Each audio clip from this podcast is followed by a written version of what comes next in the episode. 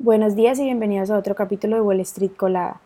Hoy martes 13 de junio los futuros del Dow Jones subieron un 0.1%, los futuros del S&P 500 subieron un 0.1% y los futuros del Nasdaq bajaron un 0.3%, mientras que los futuros del petróleo subieron un 1.8 hasta los 68,28 dólares el barril y los futuros del Bitcoin subieron un 0.1%. En el calendario económico de hoy a las 8.30 am será publicado el CPI de mayo. En las noticias de hoy, bueno, la lucha entre el gigante tecnológico Microsoft, que cotiza con el ticker MSFT, y los reguladores gubernamentales acaba de escalar más, pues la FTC tomó acciones legales en un intento adicional de bloquear el acuerdo de adquisición para Activision Blizzard. Por otra parte, Oracle, que cotiza con el ticker ORCL, presentó resultados que superaron las estimaciones de los analistas al cierre del lunes. La compañía reportó un EPS de 1.67 sobre ingresos de 13.84 mil millones de dólares. También se anunció que lanzará un servicio en la nube de inteligencia artificial generativa que forma parte de una asociación con la startup Coherent.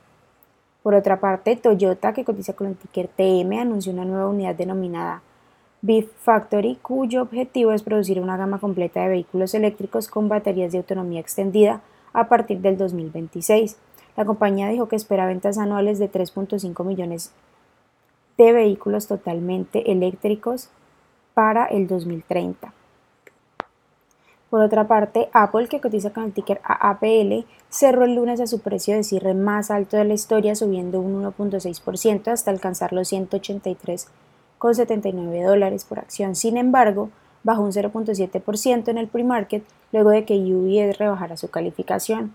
Las acciones que tenemos hoy con predicción bullish son First Wave Biopharma que cotiza con ticker FWBI y ha subido más de un 104%, también Millennial Group que cotiza con el ticker MGIH y ha subido más de 53%, y por otra parte OBGGR que cotiza con el ticker OLB y ha, bajado más, y ha subido más de un 45% mientras que las acciones que tenemos con predicción bearish son Audia, que cotiza con el ticker AUUD y ha bajado más de un 34%, Wico American, que cotiza con el ticker UNAM y ha bajado más de un 25%, y también Gym Medical International, que cotiza con el ticker ZJYL y ha bajado más de un 23%.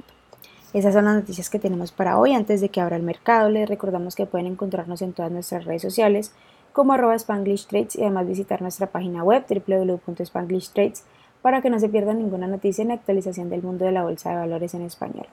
Gracias por escucharnos y acompañarnos. Nos esperamos mañana en otro capítulo de Wall Street Colada.